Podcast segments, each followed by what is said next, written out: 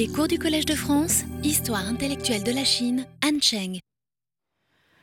Bien, euh, bonjour et euh, bienvenue à tous euh, une fois de plus dans cet amphithéâtre Marguerite de Navarre du Collège de France, où je vous avoue que j'ai bien cru jusqu'à la dernière minute très littéralement, ne pas pouvoir euh, être au, rendez-vous.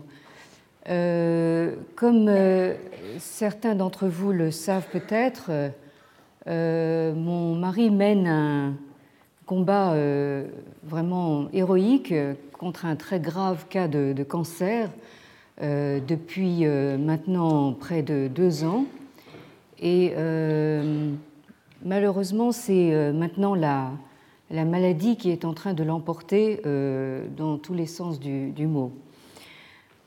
Euh, ainsi, euh, plus encore que l'année dernière, où j'ai assuré mes cours tant bien que mal, et plutôt mal que bien au demeurant, cette année est d'emblée placée sous le signe de la précarité et euh, de la fragilité.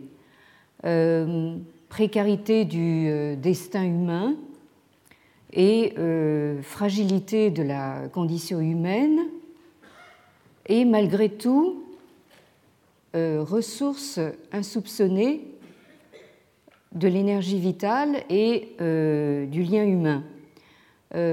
autant de thèmes qui trouveront probablement certains échos dans le cours de cette année euh, s'il peut avoir lieu. Euh, vous seriez en droit de soulever la question, mais pourquoi dans ces conditions, dans ces circonstances, s'acharner? Est-ce qu'il n'y a pas un certain acharnement à vouloir s'engager dans une nouvelle série de cours qui, de toute évidence, n'ont pas pu être préparés euh, dans des conditions euh, normales, euh, c'est le moins qu'on puisse dire. Des cours qui risquent donc d'être à la limite de l'incohérence, et là je vous demanderai toute votre indulgence, et qui risquent surtout de s'arrêter à tout moment. Euh, j'ai euh, tout récemment eu euh, l'expérience de ces interruptions inopinées en recevant notre conférencier invité de l'université de, Tokyo, le, professeur Kobayashi, que j'ai dû abandonner donc à son sort donc lors d'une de ces conférences. Alors oui, cela relève d'une sorte d'acharnement, on peut le dire, et un acharnement euh, qui n'est même pas thérapeutique. Euh, il s'agit au contraire d'un acharnement à vouloir tenir tête à la maladie et même à une fin annoncée, peut-être toute proche. Un acharnement aussi euh, à vouloir conserver coûte que coûte un lien avec la communauté des vivants euh, que vous êtes, euh, celle que constituent aussi tous les auditeurs et internautes invisibles donc du, cours. vous avez été nombreux, je le sais, à m'accompagner dans ce cours toutes ces dernières années euh, et euh, à m'exprimer votre sympathie et votre soutien euh, sous toutes sortes de formes. Et j'ai véritablement le sentiment de ne pas avoir le droit de quitter la conversation ainsi engagée. Donc je vais essayer de la maintenir et de l'alimenter autant que je pourrai. Toutefois, vous l'aurez compris, cette conversation euh, risque fort d'être euh, en pointillé ou, euh, je viens de le dire, carrément interrompu dans les prochaines semaines, voire dans les prochains jours.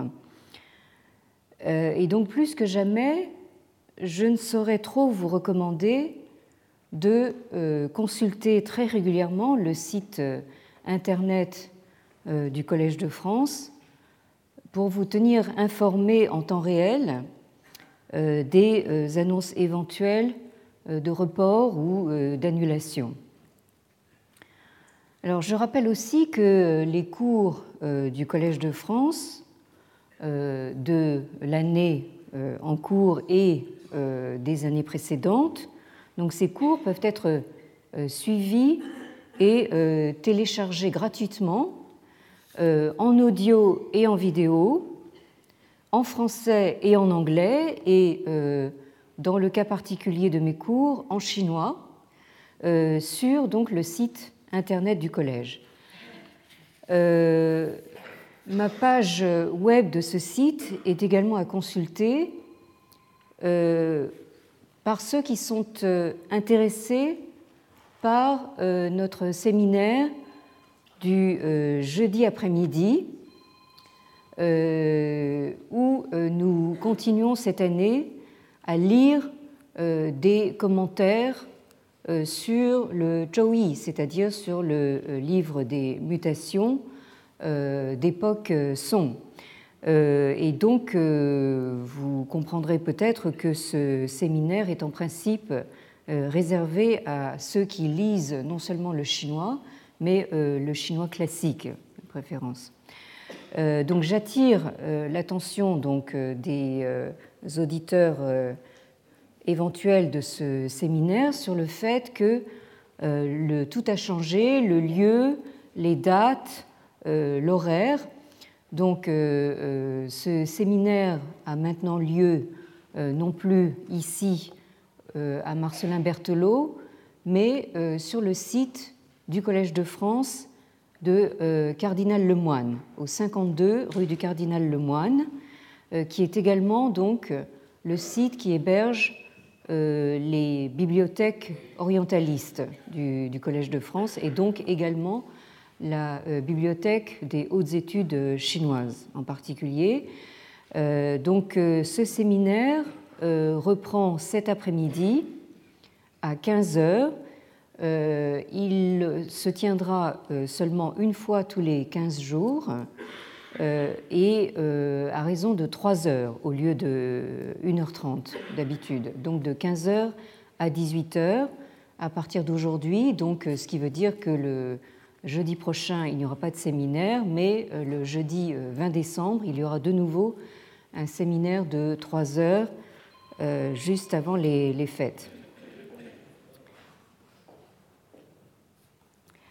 Alors, avant d'entrer dans le vif du sujet de cette année, je pense qu'il serait bon pour, d'abord pour moi-même, je pense, euh, pour euh, ceux d'entre vous qui euh, suivez ce, parcours depuis quelques années, et puis évidemment surtout pour ceux qui nous rejoignent maintenant, il faudrait, je pense, commencer par rappeler dans les grandes lignes le chemin que nous avons parcouru ensemble jusqu'ici.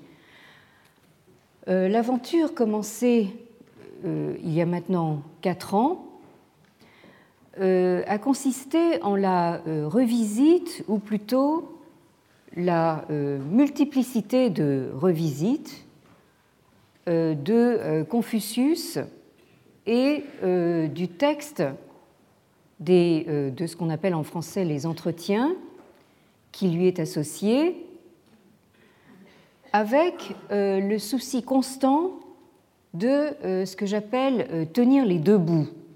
C'est-à-dire euh, de montrer à la fois des processus euh, plus ou moins anciens de composition et euh, d'interprétation des textes, et en même temps, sans jamais oublier de les replacer à la lumière d'enjeux contemporains.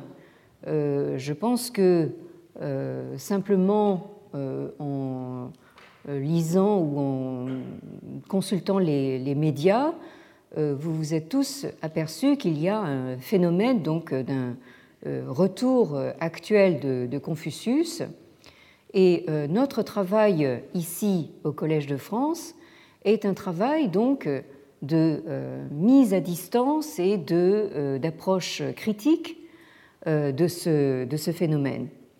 D'où l'intitulé de ce cycle qui a duré quatre ans, Confucius revisité, textes anciens, nouveaux discours. Euh, c'est ainsi que notre point de départ, durant euh, la première année 2008-2009, euh, qui a été donc mon baptême du feu, en quelque sorte, au, Collège de France, dire que je, je, survis encore cinq ans après. Donc, durant cette première année, le point de départ a été précisément euh, la situation tout à fait euh, contemporaine, encore en cours, de ce que je viens euh, d'appeler donc le retour de Confucius en Chine continentale essentiellement, un phénomène massif qui touche de nombreux secteurs et strates de la société chinoise et un phénomène d'autant plus spectaculaire qu'il est exactement à l'inverse de euh, ce que l'on observait il y a tout juste une génération, euh, celle des années 1970, euh, qui faisait prévaloir une volonté, au contraire, de destruction massive de tout l'héritage chinois traditionnel et donc confucéen. Je vous ai j'ai eu déjà plusieurs fois l'occasion de vous montrer euh, ce contraste en images entre ce qui se passait donc dans les années 1970. Euh, vous voyez euh, ici donc un garde rouge démolir donc une partie du temple de Confucius à Tufo, donc le lieu natal de, de Confucius, et ici donc une photo de la euh, campagne euh, Pilim-Pikong, c'est-à-dire donc une euh, campagne de critique contre l'Impiao, donc l'ennemi que Mao Zedong avait décidé d'abattre, et contre Confucius, hein, campagne de 1974. Et le contraste complet avec donc cette statue de euh, Confucius euh, replacé sur son euh, piédestal qui date de quarantaine d'années plus tard. Donc la, statue a été érigée, on le voit sur le piédestal en 2001, à l'entrée du campus de l'Université du Peuple, Renmin à, à Pékin, Université du Peuple qui, je vous le rappelle, et euh, l'ancienne euh, école de formation des cadres du, Parti communiste.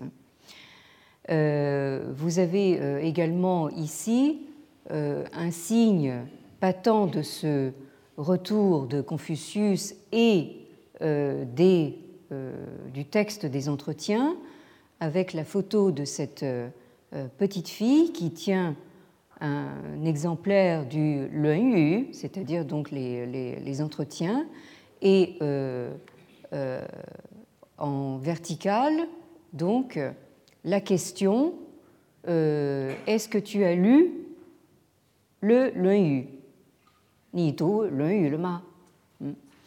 et là, vous avez également une autre photo assez parlante de ce phénomène de, retour euh, qui ne concerne pas que euh, les élites, mais qui va assez profond donc, dans le tissu social. Vous avez ici une école, vous avez vraiment des enfants d'un très jeune âge, avec un maître qui donc leur inculque euh, l'enseignement du vieux maître, dont vous avez un portrait euh, ici, euh, une école qui, se trouve donc au fin fond de, la Chine. C'est une, une, photo tout à fait actuel. Donc vous voyez que en l'espace d'une génération, nous sommes passés d'un extrême à l'extrême tout à fait opposé.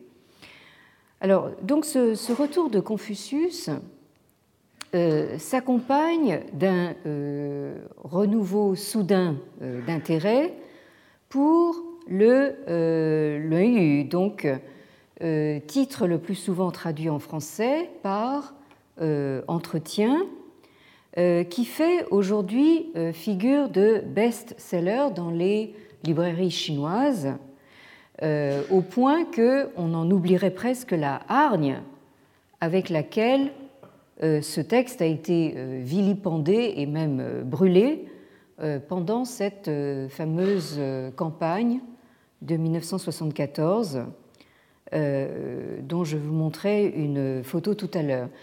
Euh, vous avez ici donc la couverture d'un livre à succès qui s'est vendu euh, littéralement à des dizaines de millions d'exemplaires en Chine. le livre de Madame Yutan, que vous avez, dont vous avez le nom ici, et qui a choisi d'intituler son livre Yu Xinte, euh, c'est-à-dire littéralement ce que j'ai euh, appris ou ce que j'ai euh, retenu du Yu. Alors, cette Madame Yutan, vous voyez qu'elle elle a un visage très, très avenant de quelqu'un qui, en réalité, n'a rien d'une universitaire et encore moins donc euh, d'une spécialiste de, des textes anciens ou même de Confucius, euh, qui est en réalité une experte en communication. euh, et qui a donc remporté un succès absolument phénoménal donc avec son, son livre qui, je crois, a été obligeamment traduit en français sous le titre assez lénifiant de, euh, je crois, petit traité sur le bonheur selon Confucius ou quelque chose dans ce goût-là, hein. bon, euh, que je ne vous recommande pas. Euh, donc, d'ailleurs, l'histoire s'est quand même quelque peu vengée dans la mesure où le livre de Madame Yutan euh, a euh, tout de suite suscité donc euh, un, tollé justement chez certains collègues universitaires qui ont riposté avec cette espèce de, pastiche qui s'intitule donc C'est-à-dire donc Maître Krong, c'est-à-dire Confucius, a de quoi se faire du souci et euh, donc euh, ce, pastiche a été doublé d'un autre ouvrage euh, qui porte sur un autre maître de l'Antiquité chinoise. Et le pastiche s'intitule Zhuangzi Han Shengqi, c'est-à-dire donc le Zhuangzi a, de quoi être en colère. Donc vous avez en fait deux titres qui font rime, hein, Krongzi Hen Zhaoji et euh, euh, Zhuangzi Hen Shengqi, euh, de la part justement des opposants de cette Madame Yutan, qu'ils accusent de faire, alors je lis ce que je vois donc sur la couverture de ce pastiche, de faire du, du bouillon de poulet pour l'âme. Euh, et euh, on apprend euh, récemment que Madame Yutan a été invitée donc à faire une conférence, la, énième dans son palmarès, mais selon toute attente, enfin contre toute attente, dû elle n'a même pas pu prendre la parole, semble-t-il. Elle a dû quitter donc l'amphithéâtre sous les huées. Euh, évidemment euh, ce que ne souhaite euh, pour lui-même aucun conférencier. Hein. donc, avant d'aborder les nombreuses questions, voire les polémiques que continue de susciter le texte des entretiens, il m'a semblé important de retracer dans une démarche à rebours, ou si l'on préfère, une sorte euh, d'enquête généalogique, les modes de lecture qui ont déterminé et informé euh, notre manière actuelle d'aborder et de concevoir euh, ce texte et son histoire. Quand nous lisons le, le U ou que nous en traitons, nous le faisons avec un certain nombre de présupposés qui sont considérés comme acquis euh, au point que nous euh, n'en avons même plus euh, conscience. donc il paraît important justement d'expliciter ces présupposés et de bien voir d'où ils nous viennent. Alors ils nous viennent de la longue tradition interprétative et exégétique chinoise, bien sûr, mais aussi, comme nous l'avons vu, euh, dans le cours de l'année 2009-2010, euh, donc dans un euh, deuxième temps, ils nous viennent de la façon dont ce texte, avec d'autres textes du corpus canonique confucéen, a été présenté pour la première fois au lectorat européen grâce à la médiation et aux euh, traductions des euh, missionnaires jésuites euh, au XVIIe et XVIIIe siècle. Cette médiation jésuite, qui a donné lieu à ce que j'ai appelé le premier moment de mondialisation de Confucius, a eu pour effet d'imprimer dans les esprits européens la représentation d'un euh, Confucius philosophe et euh, rationaliste euh, assez conforme à l'idéal de la Renaissance, qui était celui des jésuites ou des enfin des jésuites en particulier, des missionnaires jésuites, et ensuite mise en conformité avec l'idéal des Lumières européennes. Euh, vous avez ici donc la page de, titre du euh, Confucius euh, Sinarum Philosophus, donc Confucius, philosophe des Chinois. Hmm. Donc c'est bien le, mot philosophe qui apparaît comme qualificatif premier de, Confucius. Euh, une, un, monument, euh, on pourrait dire de traduction, euh, qui est paru à Paris en 1687, donc à la fin du XVIIe siècle. Nous sommes sous le règne de Louis XIV, hein, et cette traduction est parue d'ailleurs sous le patronage royal de, euh, ici au, génitif Ludovici Magni, c'est-à-dire donc de, Louis, euh, de Louis le, Grand. Euh, et c'est le résultat donc d'un travail de nombreuses années de tout un, on pourrait dire, consortium donc de jésuites européens. Alors c'est véritablement un monument qui a fait date et euh, qui a été euh, retraduit en anglais euh, par un jésuite contemporain français, donc Thierry Ménard, qui est au demeurant venu il y a quelques années donc au Collège de France nous parler de, cette, cet ouvrage. Alors dans la même perspective, les entretiens, donc le, le euh, ce texte s'est trouvé traduit et lu euh, sur le modèle euh, des dialogues de l'Antiquité grecque. Hein, alors autant Confucius a été présenté comme un philosophus, sinarum, autant donc les entretiens ont été présentés comme une sorte de dialogue socratique. Alors, cette qualification euh, philosophique de Confucius et des entretiens, on l'a vu, a perduré malgré même euh, le rejet de la Chine hors du champ de la philosophie par euh, l'Europe du XIXe siècle, comme euh, nous l'avons vu donc il y a deux ans. Et donc cette qualification philosophique est elle-même de retour et plus que jamais d'actualité aujourd'hui.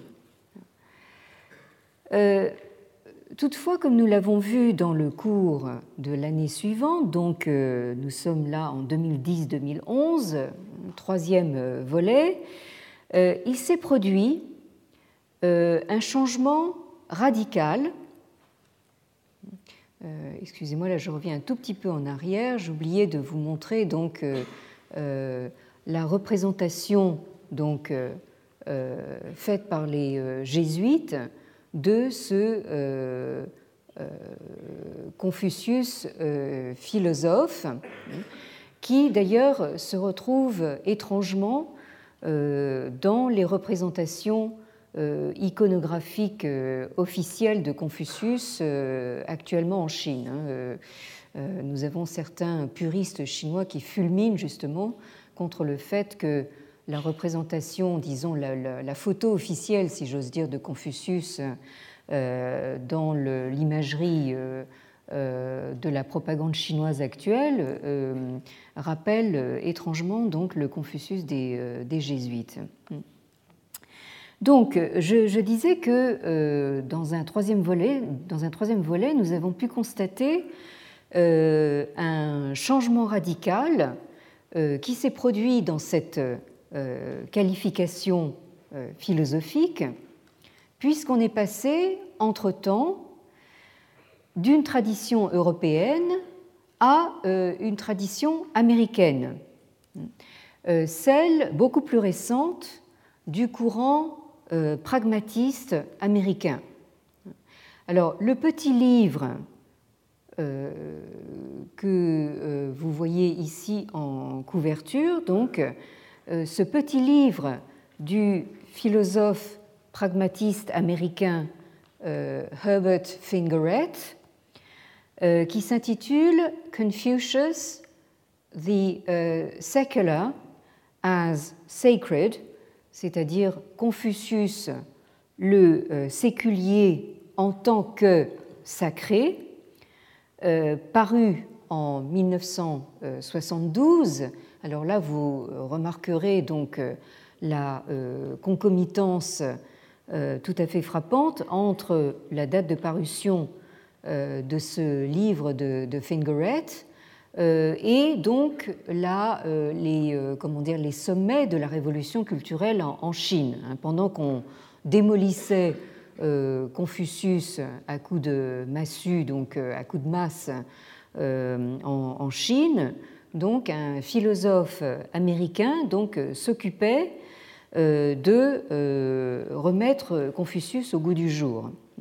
Alors, ce petit livre a profondément révolutionné notre façon d'aborder les entretiens, qui n'apparaissent plus comme l'enseignement antique et exotique d'une sorte de Socrate chinois, euh, avec une double exoticité à la fois euh, spatiale et temporelle, mais euh, une façon d'aborder ce texte qui, bien au contraire, selon Fingeret, a, selon lui, et je le cite, quelque chose de nouveau à nous apprendre.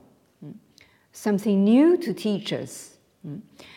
Euh, à nous apprendre à nous qui euh, vivons dans le monde occidental moderne, euh, en l'occurrence de la fin du deuxième millénaire, mais c'est un livre qui continue à nous parler donc en notre début du troisième millénaire.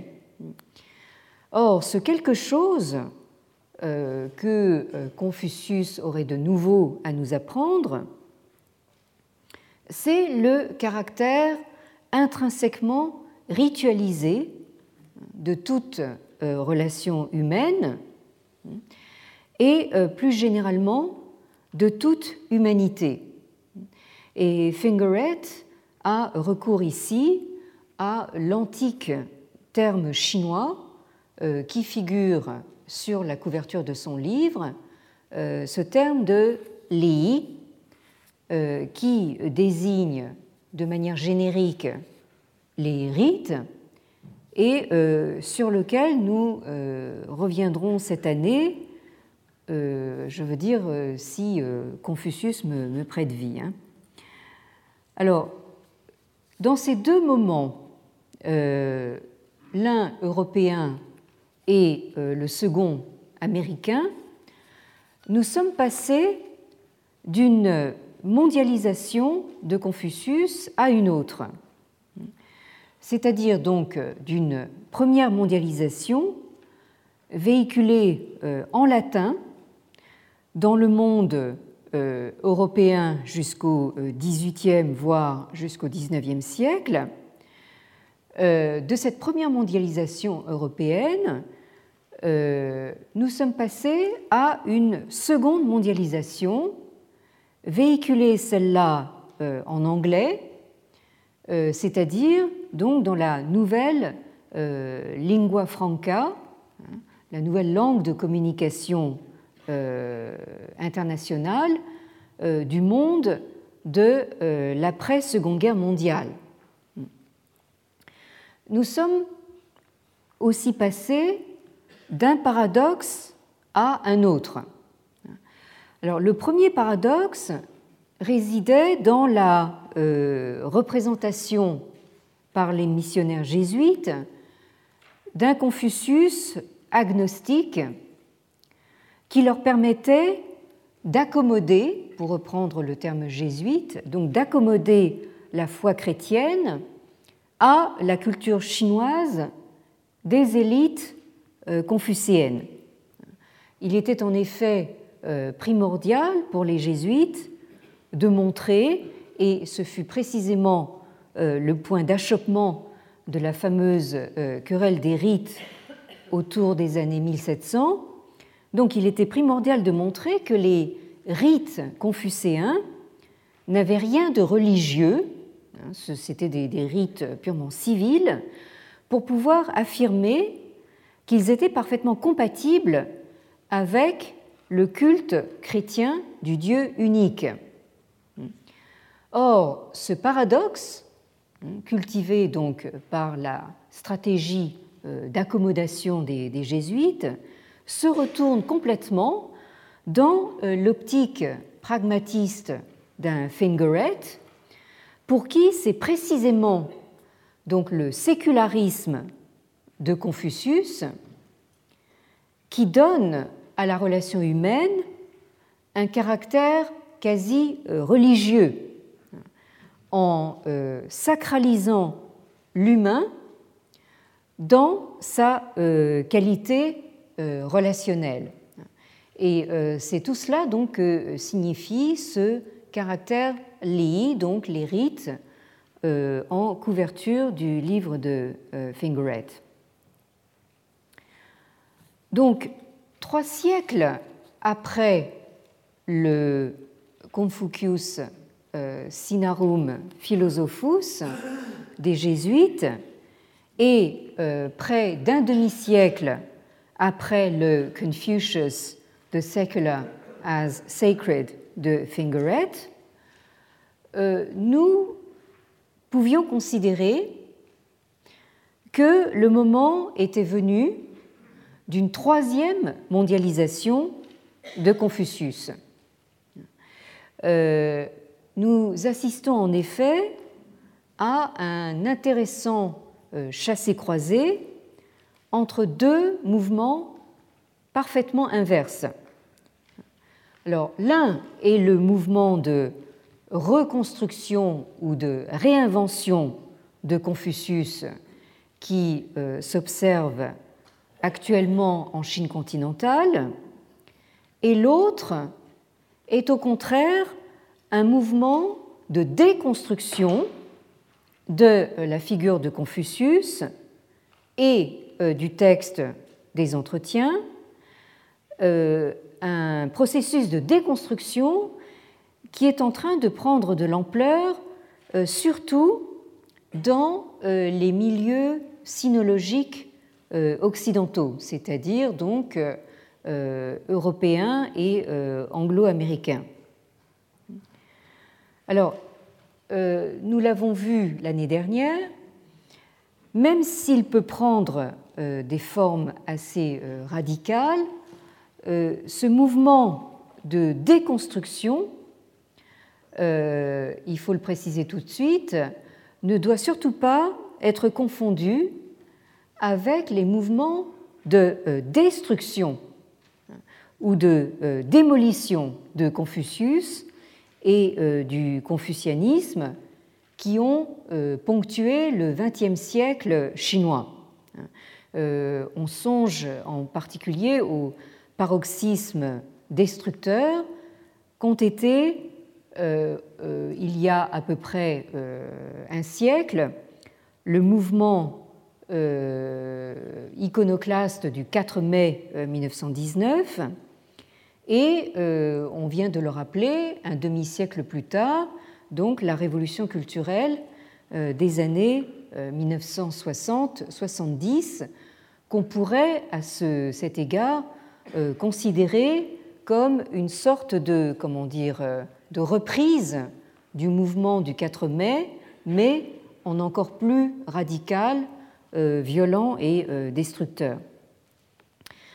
Bien au contraire, alors que ce sont très souvent les euh, destructeurs d'hier qui s'acharnaient dans leur jeunesse, hein, qui avaient 20 ans en 1970, qui s'acharnaient à démolir Confucius, ce sont ces destructeurs mêmes que l'on retrouve aujourd'hui dans le costume des reconstructeurs les plus euh, zélés.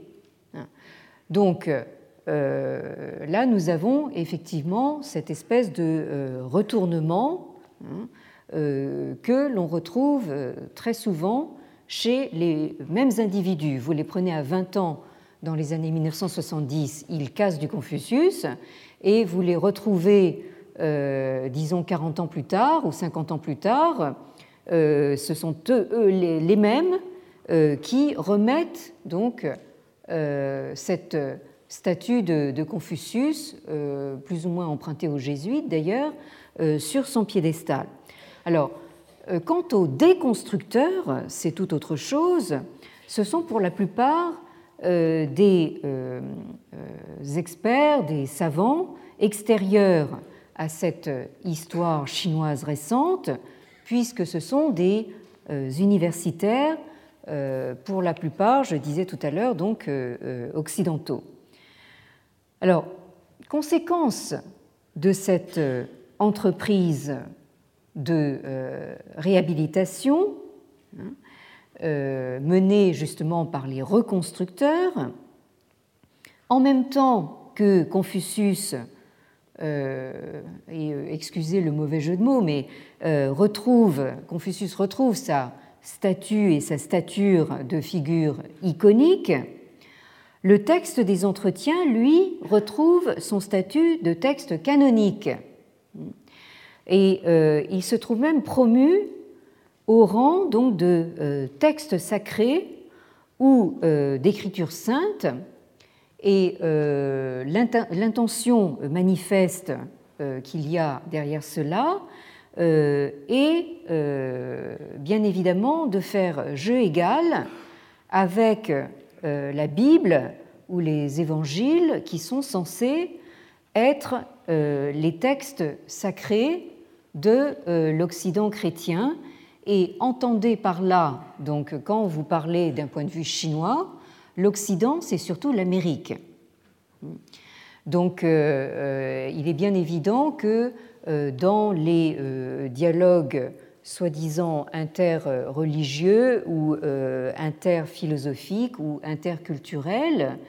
Euh, comment ce qu'il y a en face euh, de, des, des, Chinois, ce sont donc les Américains, avec évidemment leur Bible toujours, toujours à la main ou dans tous les, toutes les tables de chevet des, des YMCA. Hein. Donc, je vous parlais même aussi de ce projet qui semble plus ou moins avorté d'ailleurs, c'est dommage, d'une sorte de Bible confucéenne euh, façon YMCA, hein, c'est-à-dire que vous, euh, quand vous circulez dans le, monde, vous auriez une, chance justement de trouver dans votre table de chevet, à la place de la, euh, des Gospels ou de, la Bible, vous, auriez une sorte de Bible confucéenne. Alors bon, pour l'instant, je crois que le projet est un petit peu au point mort, mais il faudrait peut-être y songer. donc, l'année dernière, notre euh, revisite de Confucius, qui était partie euh, du retour de Confucius en Chine, s'est close sur un retour à Confucius, c'est-à-dire euh, sur un retour aux sources. Alors quand je dis sources, je parle des sources textuelles, bien entendu. Hein. Alors jusque-là, nous avions retracé environ quatre siècles de euh, relecture et de euh, réinterprétation européenne et américaine euh, de Confucius et de ses entretiens, donc un travail généalogique qui nous avait fait passer par les perspectives, les stratégies et les méthodologies les plus diverses, qu'elles soient d'ordre philologique ou philosophique, mais euh, il est un point sur lequel euh, il demeurait un consensus général et euh, implicite qui n'a jamais été, ou du moins jusqu'à une époque toute récente, véritablement remis en question. Alors, ni par la tradition chinoise, ni par les diverses interprétations occidentales. Alors, il s'agit d'une sorte de vulgate que euh, je reconnais volontiers avoir moi-même euh, véhiculé. Et euh, je dois dire que le travail que nous faisons ensemble ici au Collège de France, c'est aussi pour moi un travail de remise en question permanente euh, de euh, tout ce que j'ai pu raconter jusqu'à maintenant. Hein. C'est d'ailleurs ça le, euh, comment dire, ce qui fait tout l'intérêt de ce que je fais ici. Alors cette vulgate, on peut dire qu'elle est fondée sur trois présupposés principaux. Alors le premier présupposé, c'est que le Yu que je vous ai mis donc euh, en caractère chinois et en transcription euh, pinyin ici, euh, est l'unique témoignage, hein, ça c'est le, présupposé numéro un, hein. donc ce texte est l'unique témoignage que nous ayons, enfin d'authentique en tout cas, sur l'enseignement de Confucius. Alors, nous avons en conséquence l'idée d'un lien intrinsèque entre ce texte du Lun et euh, la figure de Confucius, euh, qui n'a jamais été véritablement remise en question. Le deuxième présupposé, c'est que le titre de l'ouvrage, hein, Yu, est traduit euh, conventionnellement par, par exemple en français, Hein, euh, euh, sous le titre d'entretien. Ça, c'est vous avez ici la, couverture de ma propre traduction, donc euh, entretien de, Confucius, ou en allemand par Gespräche. Hein. alors, ce sont des traductions qui représentent en soi un parti pris de comprendre le, le comme donc un texte, un recueil de conversations ou de dialogue entre Confucius et ses disciples ou euh, entre Confucius et ses contemporains en général.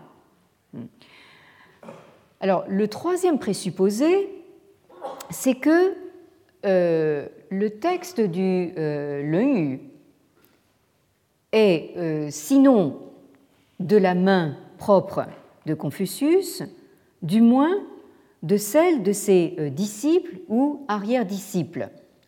La vulgate qui circule, c'est que donc le lung serait donc le résultat d'une prise de notes hein, euh, euh, des euh, entretiens de Confucius par des disciples ou arrière-disciples. Alors, ceci présuppose un lien de continuité entre la figure de Confucius et ce texte du Leu. Et cela implique aussi une datation du texte qui euh, remonterait, euh, sinon au vivant de Confucius, là vous avez les euh, dates qui lui sont traditionnellement attribuées, donc 551-479.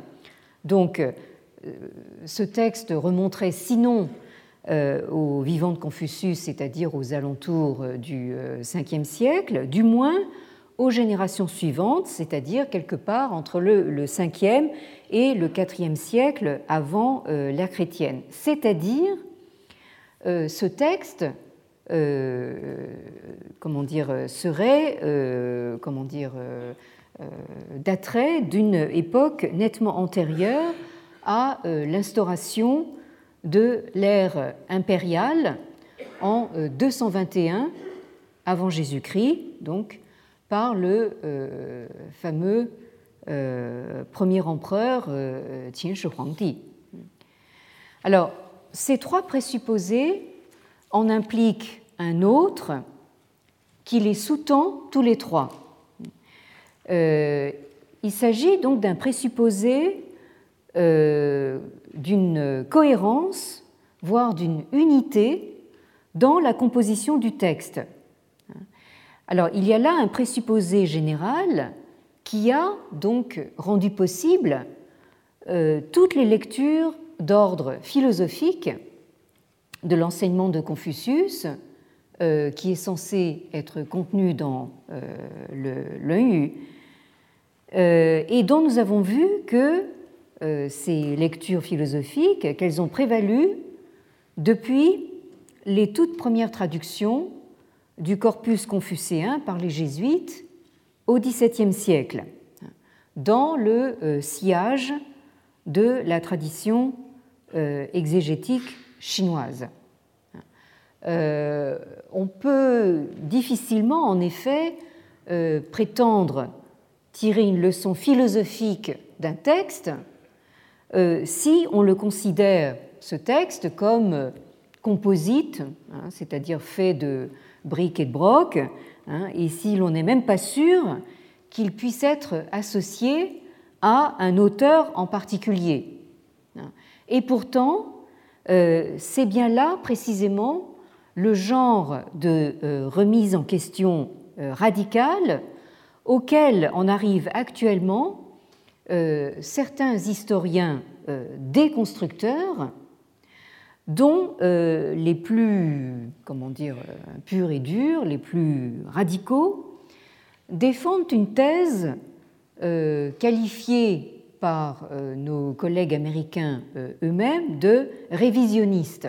C'est-à-dire, en fait, il s'agit de, revoir entièrement, justement, tous les présupposés qui ont sous-tendu donc la, les lectures de, de, ce texte et euh, sous-tendu donc les, euh, rapports euh, supposés entre ce texte et Confucius entretenus jusqu'à maintenant. Alors, on notera ici que la tension, voire l'opposition d'ordre idéologique entre les reconstructeurs d'un côté et les déconstructeurs de l'autre, hein, se double d'une opposition de nature disciplinaire entre euh, philosophes d'un côté et euh, historiens euh, de l'autre. Alors, les philosophes, c'est bien connu, sont plutôt du côté de la reconstruction interprétative, ou, comme c'est plus chic de dire maintenant, herméneutique du texte, alors que les euh, historiens, euh, pour leur part, n'hésitent pas à euh, prendre le texte à bras-le-corps et à le démonter en, petits morceaux, en pièces détachées, pour examiner à la loupe avec quel type de, de pierre ou de briques le texte a été construit. Hein. Donc ce travail de déconstruction euh, du texte du Leu, mené essentiellement donc par des euh, historiens et des philologues, a fait l'objet euh, du cours de l'année dernière. Nous avons ainsi vu comment sont radicalement remis en question les trois présupposés de la Vulgate que je viens de retracer à l'instant. Alors, on aboutit ainsi, si on reprend ces trois présupposés, aux conclusions euh, suivantes, hein, aux conclusions déconstructionnistes suivantes. Alors, le, premièrement, est loin d'être la seule source réputée authentique sur l'enseignement de Confucius. Et euh, il n'est même pas certain que euh, les propos rapporté au discours direct euh, et introduit par la formule euh, canonique Ziyue, c'est-à-dire le maître dit, hein, qui euh, ponctue donc le texte des, des entretiens, il n'est pas certain que ces propos soient nécessairement à attribuer à Confucius les euh, révisionnistes les plus radicaux vous diront, vous diront Ziyue, ça, pourrait tout simplement vouloir dire un maître dit, et qui nous dit que c'est Confucius. En effet. Euh, la, deuxième conclusion, qui se rapporte au deuxième présupposé, c'est que contrairement à une idée euh, colportée depuis environ 2000 ans, il n'est pas certain que euh, le Luyu soit un recueil justement de dialogue ou euh, d'entretien entre Confucius et ses disciples. Euh, rien ne nous dit que ce soit de véritables dialogues. Ce sont peut-être à la rigueur des dialogues reconstruits hein, ou réinventés. Et enfin, pour répondre au troisième présupposé, il n'est pas non plus certain que euh, le Leu soit le résultat d'une transmission directe et continue à travers donc des lignées de disciples. En somme, euh, ce qui se trouve démonté pièce par pièce dans ce travail de déconstruction n'est rien moins que l'unité la cohérence et euh, la continuité de ce texte, considéré pourtant par toute la tradition chinoise comme un texte euh, fondateur. Alors nous avons là un travail, et nous l'avons remarqué l'année dernière, un travail qui s'apparente à celui des exégètes critiques euh, des textes bibliques, euh, entamé donc en Europe au XIXe siècle, euh, notamment par euh, l'exégèse biblique allemande, hein, et notamment justement sur le texte des évangiles. Or, c'est bien en pensant au célèbre ressuscité que l'on connaît sous le nom de Jésus-Christ que j'ai pensé en intitulant le cours de cette année euh, Confucius euh, ressuscité, euh, en attirant votre attention donc sur le point d'interrogation, hein, parce que vous voyez bien que des interrogations, il y en a beaucoup, il n'y a pratiquement que ça, et sur le fait que au stade où en est ce qu'il faut bien maintenant appeler le chantier Confucius, euh, on ne peut guère faire plus qu'émettre quelques hypothèses. Alors, de euh, Confucius revisité à Confucius ressuscité.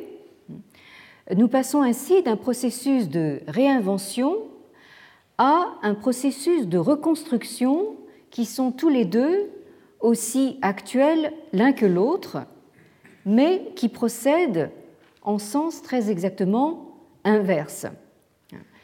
Euh, parce que, évidemment, euh, nous étions restés à la fin de l'année dernière euh, dans un champ de ruines.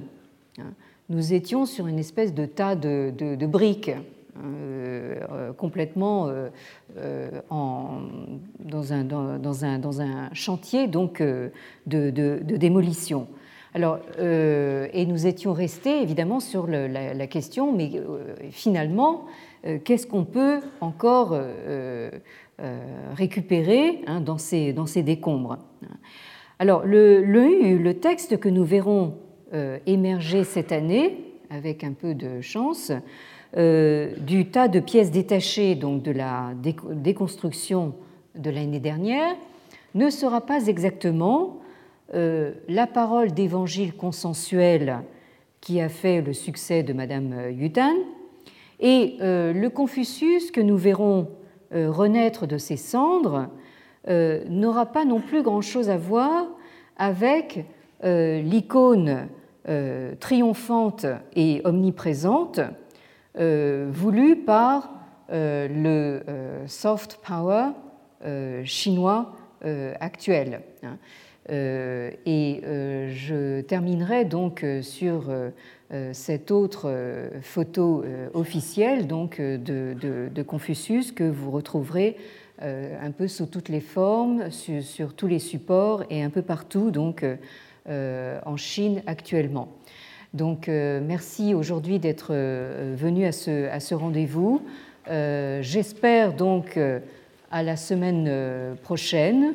Je ne peux que, l'espérer pour donc une, un effort de résurrection donc de, de Confucius. Merci.